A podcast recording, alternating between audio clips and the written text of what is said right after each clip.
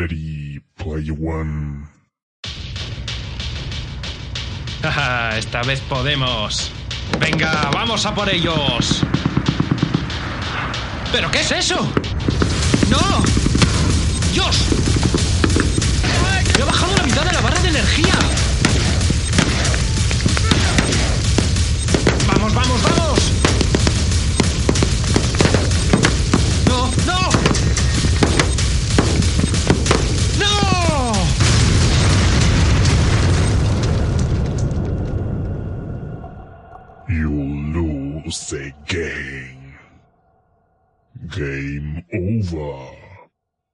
Coin to continue.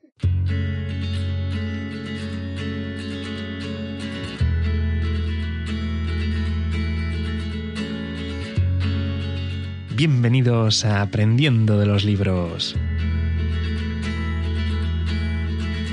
¿Recordáis cuando éramos pequeños y jugábamos todo el día? Nos lo pasábamos de maravilla, éramos inagotables. ¿Y os acordáis en cambio cuando estábamos en clase y teníamos que estar sentados, quietos, y nos obligaban a estar callados? Menudo aburrimiento, ¿verdad? Es curioso. Había juegos que eran súper complicados y sin embargo estábamos dispuestos a seguir jugando todo el día. En cambio había clases muy sencillas y nos aburríamos como ostras. Hola, me llamo Hitor y hoy vamos a explicar cómo poder recuperar esa energía que de pequeños nos hacía imparables y cómo poder evitar perderla para mejorar así nuestro estado de ánimo. Además, os enseñaré la estrategia que sigo yo para conseguir un buen chute de energía antes de empezar cualquier tarea. ¿Me acompañas?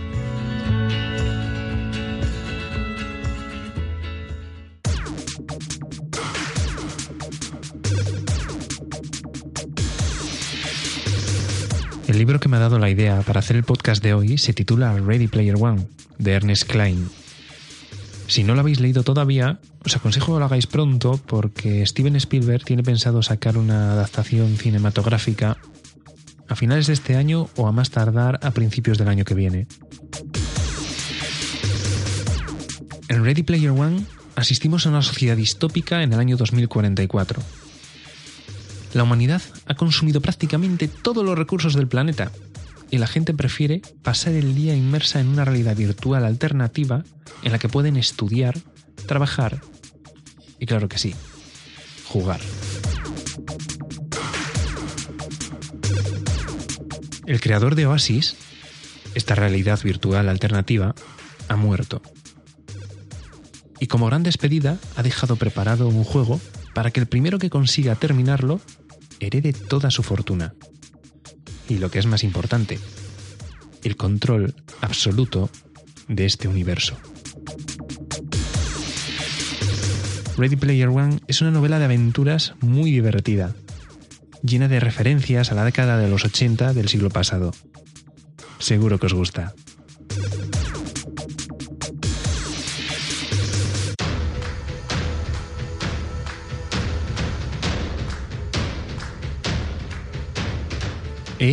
Es igual a mc al cuadrado. ¿Quién no ha escuchado en alguna ocasión esta ecuación?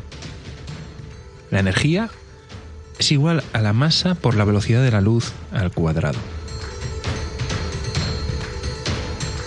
No, hoy no vamos a hablar de física, pero sí de energía y de cómo ésta nos afecta en nuestro día a día.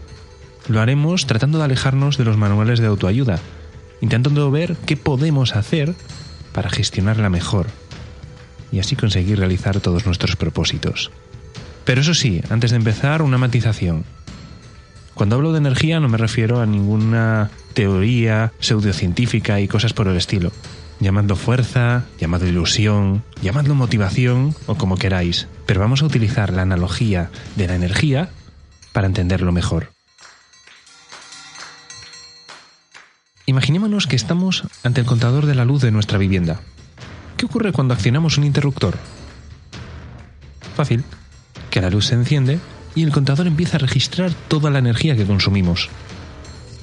A más interruptores accionemos, más energía consumimos y por lo tanto las compañías eléctricas están un poquito más contentas y nuestros bolsillos y el medio ambiente un poquito peor.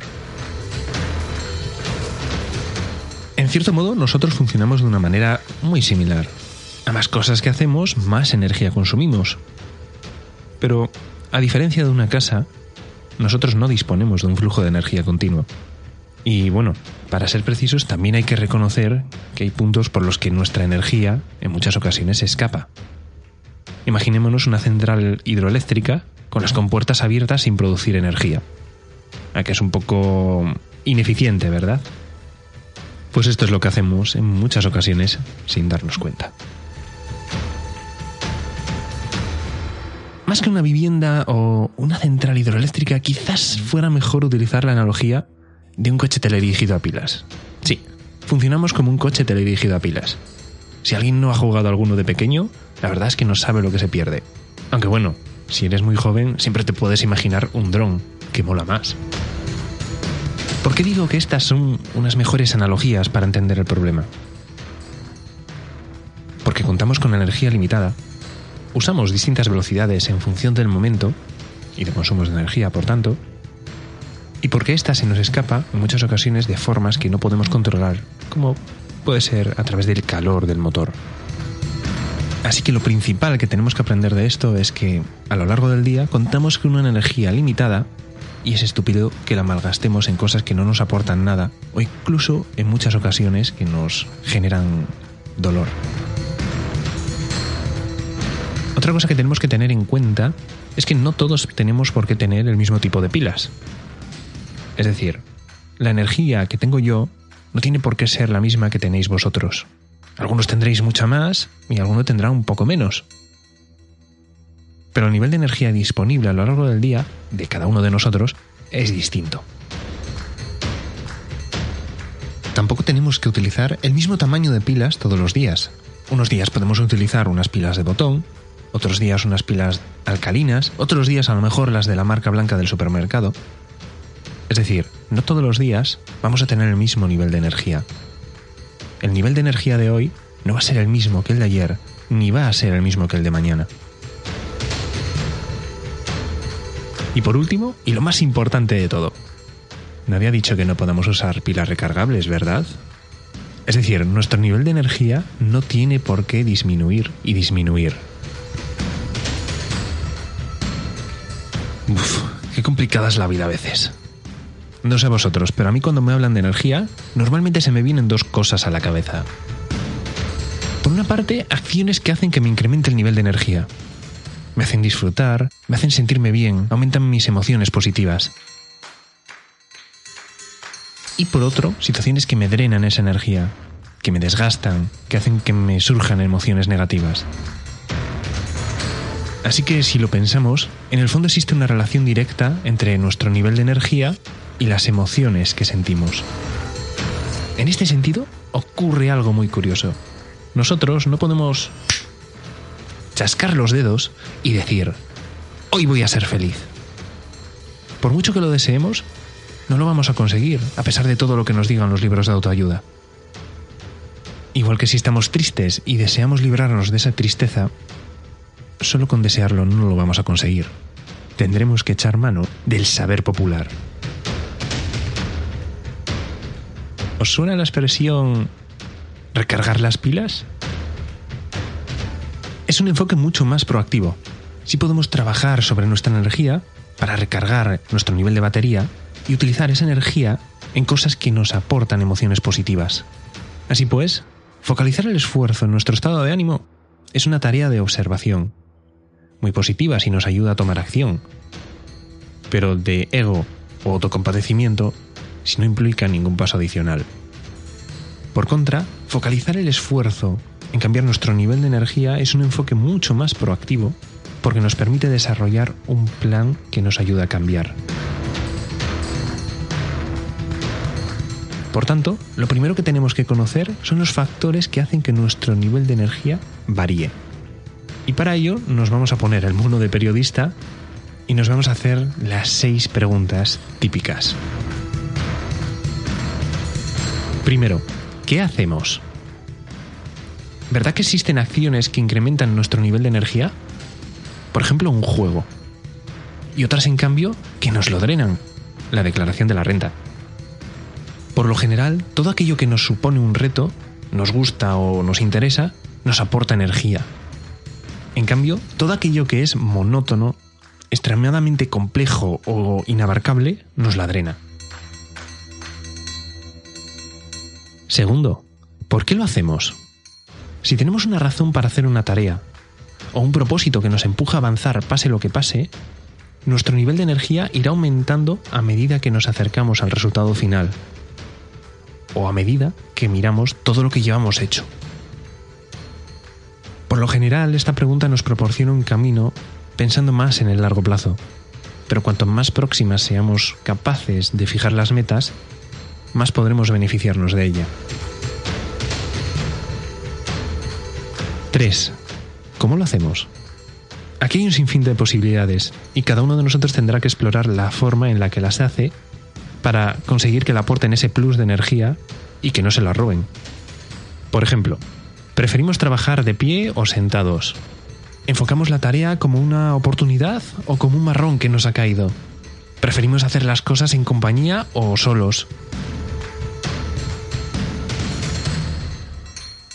Cuarta, ¿cuándo lo hacemos?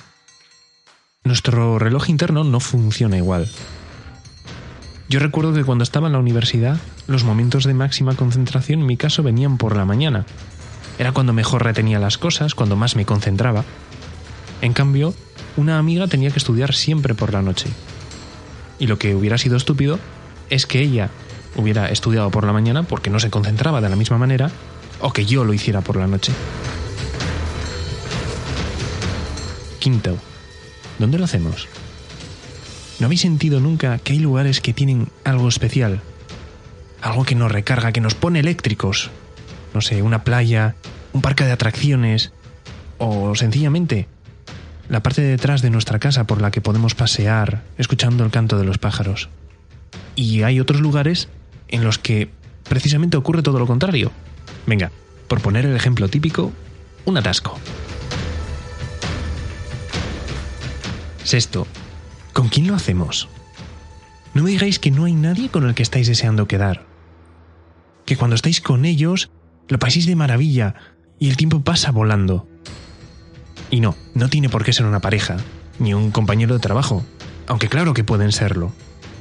Podría ser sencillamente alguien que acabáis de conocer, o el camarero del bar de la esquina, o vuestro perro. Es muy importante identificar a este tipo de personas, y no hace falta que os explique por qué. Del mismo modo, es muy importante tener en cuenta que hay otro tipo de personas que nos drenan nuestro nivel de energía, que solo hacen que contarnos sus problemas, que nadie está peor que ellas. Ojo, con esto no quiero decir que no estemos al lado de un amigo cuando de verdad tengan estos problemas. Pero estoy seguro que todos conocemos este tipo de gente. Pozos sin fondo, personas que acaban desgastándonos y drenándonos toda nuestra energía. En el fondo, son dependientes emocionales, personas tóxicas, de las que es mejor alejarse en la medida de nuestras posibilidades. A grandes rasgos, estos son seis factores básicos que podemos identificar para conocer cómo puede variar nuestro nivel de energía. ¿Qué? ¿Por qué? ¿Cómo? ¿Cuándo? ¿Dónde? ¿Y con quién hacemos cada tarea? De estos seis factores, en algunas ocasiones podremos controlarlos todos, lo cual es el ideal, pero en la mayor parte de ellas, al menos uno o varios de ellos se escaparán a nuestro control. Sin embargo, uno de ellos depende por completo de nosotros, y suceda lo que suceda, nunca nos lo van a poder arrebatar. El por qué hacemos las cosas.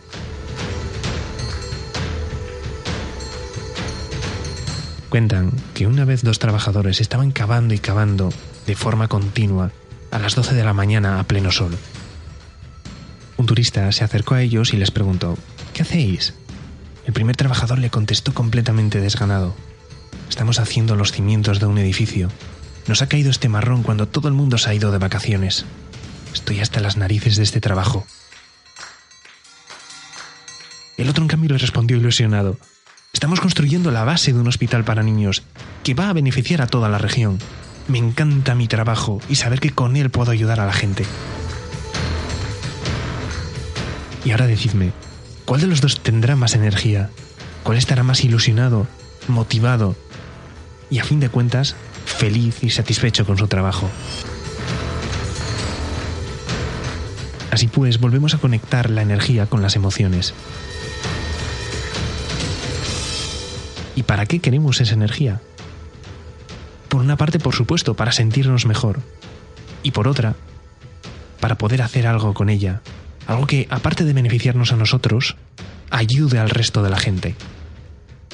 Es decir, para aportar valor tanto a nosotros como a todo nuestro entorno. Por volver a la metáfora del principio, imaginaos que estamos en una casa a oscuras y poco a poco vamos accionando interruptores.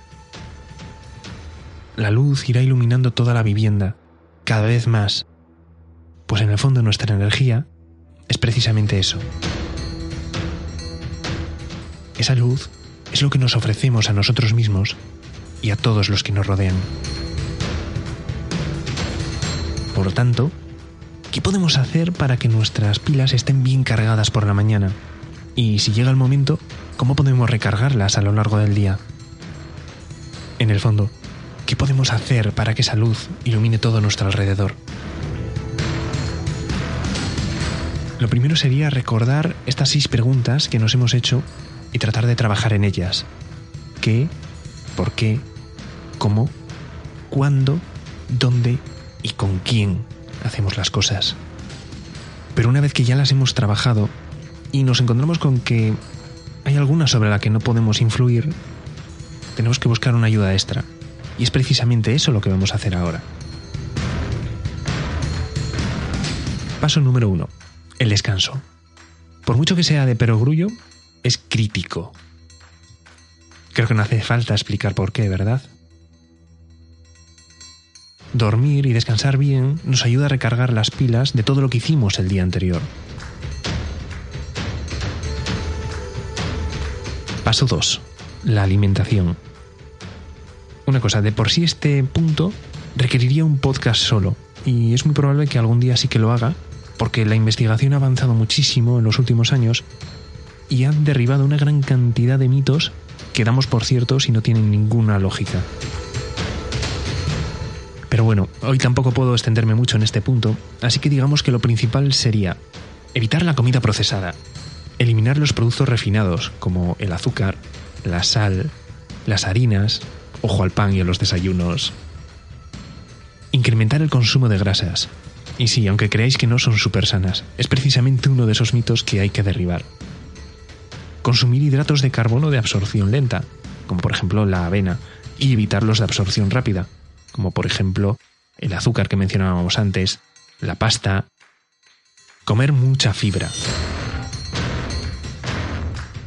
Y por último, el consejo más importante es alimentarnos como nos alimentaban nuestras abuelas o bisabuelas, no comprar nada en el supermercado que no hubieran comprado ellas. Como regla básica, si tiene más de 5 ingredientes en su composición, mm, yo no lo compraría, porque casi seguro que va a ser procesado. Paso 3. Ejercicio físico.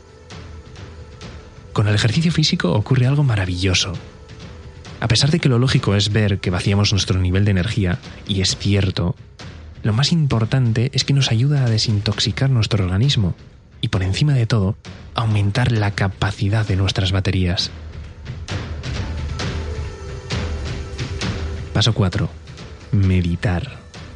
La meditación es el ejercicio de la mente, y ni mucho menos está reservado a personas con habilidades especiales, budistas, o personas que solo creen en pseudociencias.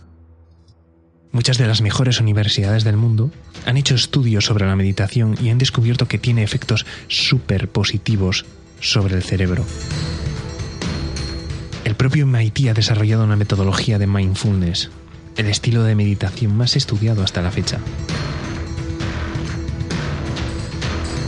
La meditación es un campo fascinante para la investigación Como os comentaba antes, en muy pocas sesiones se pueden observar los beneficios e incluso cambia la composición cerebral, como se ha podido ver a través de las resonancias magnéticas.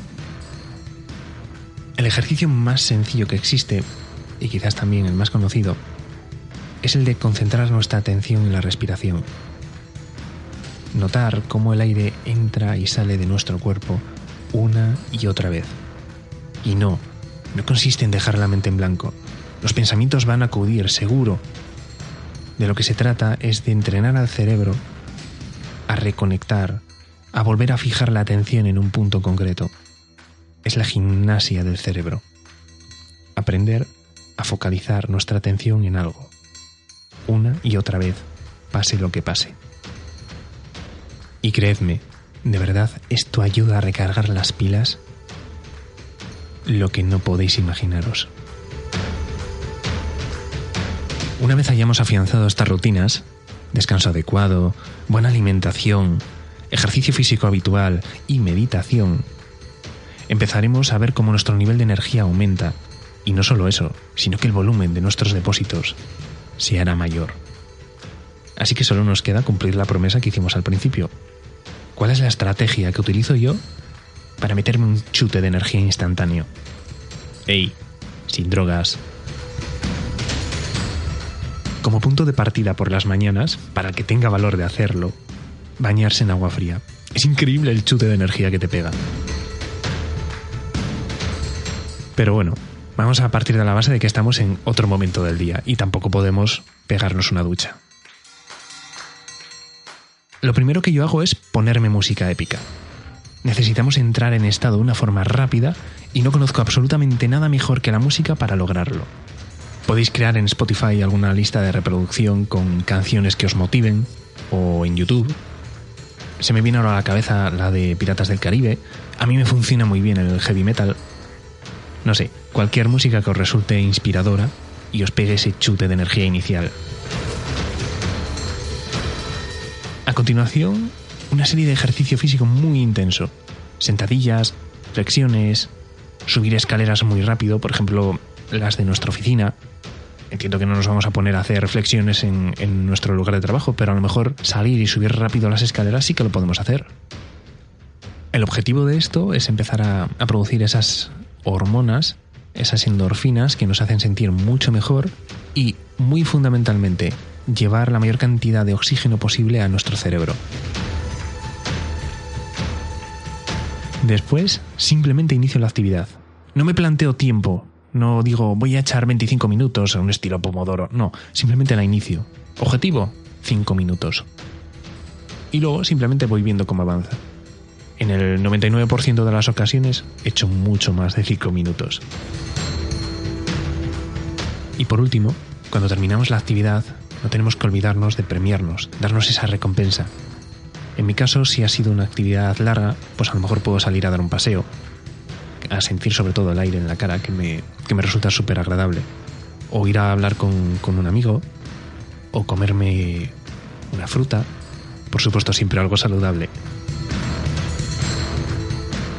Como veis, es algo muy sencillo. Fundamentalmente la música y el ejercicio físico. No debería de llevaros, bueno, una canción de música épica, que pueden ser 3, 5 minutos, un ejercicio físico intenso, 2, 3 minutos. Pues con 5 o 7 minutos podéis estar dispuestos a hacer cualquier cosa que se os presente. Y al acabar, recordad, la recompensa. Bueno, las conclusiones de todo esto. Lo principal es que recordéis que la energía es súper importante y debemos aprender a gestionarla y sobre todo cómo poder generarla cuando nos haga falta. Lo primero sería trabajar en las seis preguntas críticas. ¿Qué, por qué, cómo, cuándo, dónde y con quién hacemos las cosas? Y me da igual si es socio o negocio. Después es muy importante desarrollar buenas rutinas de vida. El descanso adecuado, una buena alimentación, el ejercicio físico habitual y la meditación. Y por último, recordad nuestro consejo para aumentar el nivel de energía en el momento en el que nos haga falta. Música ejercicio físico intenso, realizar la actividad y la recompensa.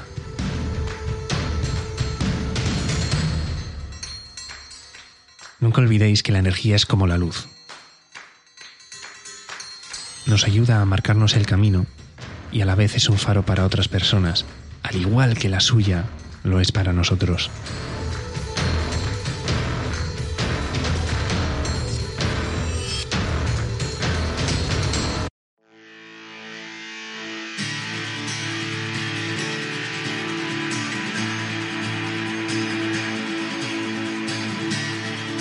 Bueno, pues hasta aquí ha llegado el programa de hoy. Si no lo has hecho todavía, te invito a que te suscribas a nuestro canal. Y si te ha gustado, por favor, déjanos una reseña positiva en iTunes, iVoox o en cualquier otra plataforma donde nos estés escuchando, pues es la forma que tenemos de llegar a más gente. Un saludo y nos vemos en el próximo episodio.